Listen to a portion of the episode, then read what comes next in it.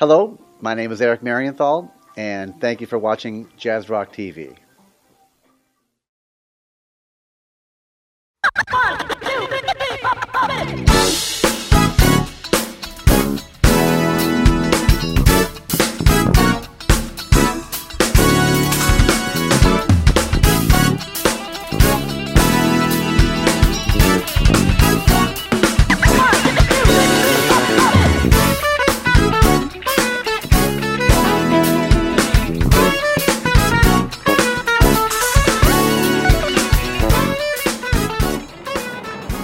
Bin Georg von Jazzrock TV und begrüße euch zu einer Spezialausgabe aus dem sonnigen Kalifornien.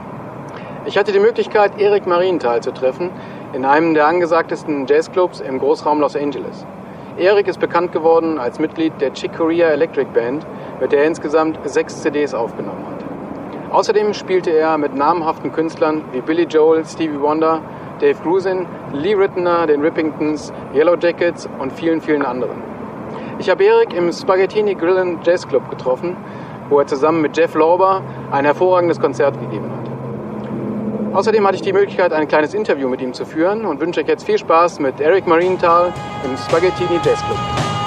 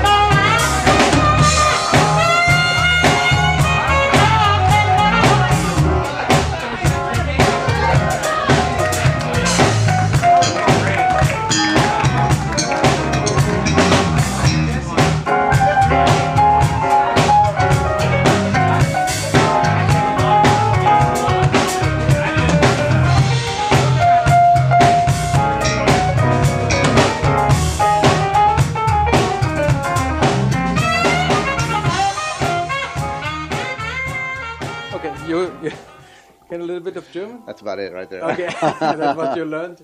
How many times have you been in, in Germany? Oh, well, many times. I mean, um, uh, with Corea, we probably traveled, you know, Okay, okay. to Europe 10, 15, 20 times, um, and different different groups. But but this location, the Spaghettini, it's quite a different uh, from the big halls and uh, everything. So it's uh, what do you prefer, the big halls or this smaller stuff? Well, you know, both have their um, good and bad points. You know, the the great thing about playing a, a large hall is that you get to play for a lot of people, and you know, you're you know, usually it's a, a more bigger event.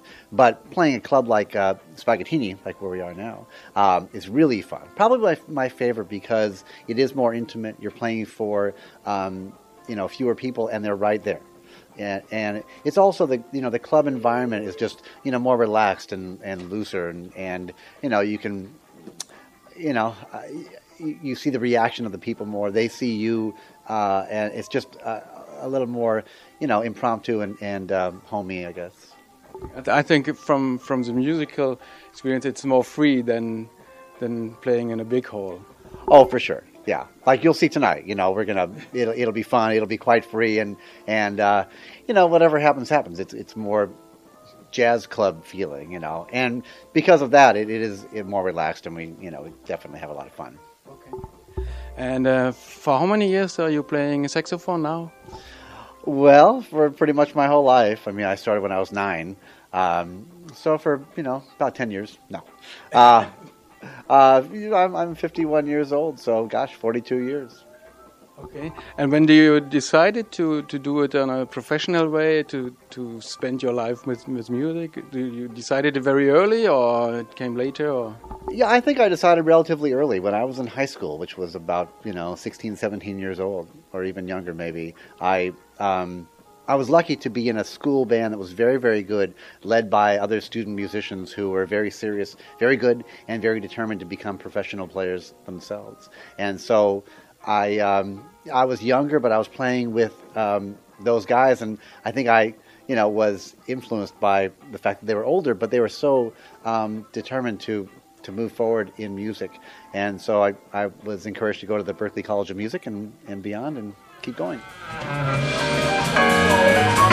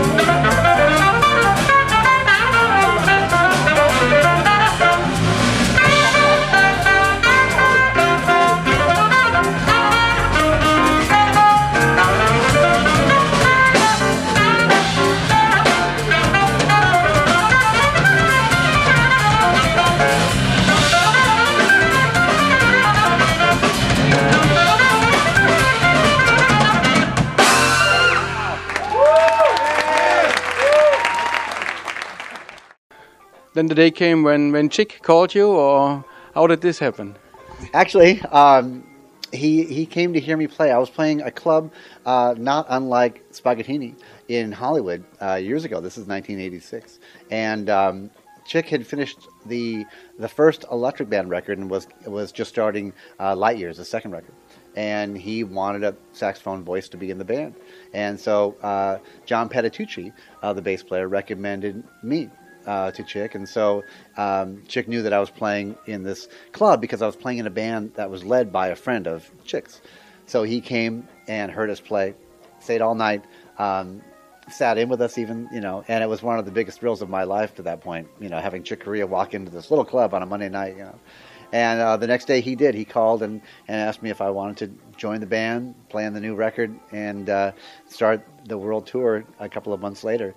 And um, it did not take me long to decide to say yes to him. okay, I can imagine. How many years uh, spent you with playing with him? Well, that was 1986, and we still play uh, now. Um, this year we haven't done anything, but there's talk of next year. Last year we uh, uh played a fair amount. In fact, we uh, recorded live at the Blue Note in New York.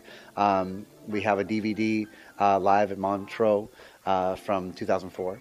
Um, so all these years for the first eight years, the band really uh, played a lot, recorded a lot, and then a little bit of a pause. There was the Electric Band too, and then since then, you know, we've done. Chick does so many different things, but we've, um, you know, done things here and there ever since then. Okay. So and. Um, yeah, one final question. So when, when you hear music today in your car or on your iPod, or what, what do you hear? Uh, well, it you know I, I tend to uh, and I'm always sort of a jazzer. Yeah. Um, you know, I like a lot of different kinds of music. I actually uh, recorded a, uh, a, a, saxophone concerto with an orchestra a couple of months ago, um, and I, I listen to a lot of classical music. I, I think jazz musicians, um, you know, by nature tend to uh, listen to a lot of different kinds of things because we use, um, you know, jazz is a, a, a, molding of different styles and different kinds of, of um, you know, influences, different kinds of music. Um, so, you know, whether it's you know contemporary um, jazz or you know pop instrumental music or straight ahead jazz or even you know soul or funk or you know um, folk music, whatever. It, it's all you know. It, to me, there's two kinds of music: the kind that you like and the kind that you don't like. So I like a lot of different types of music.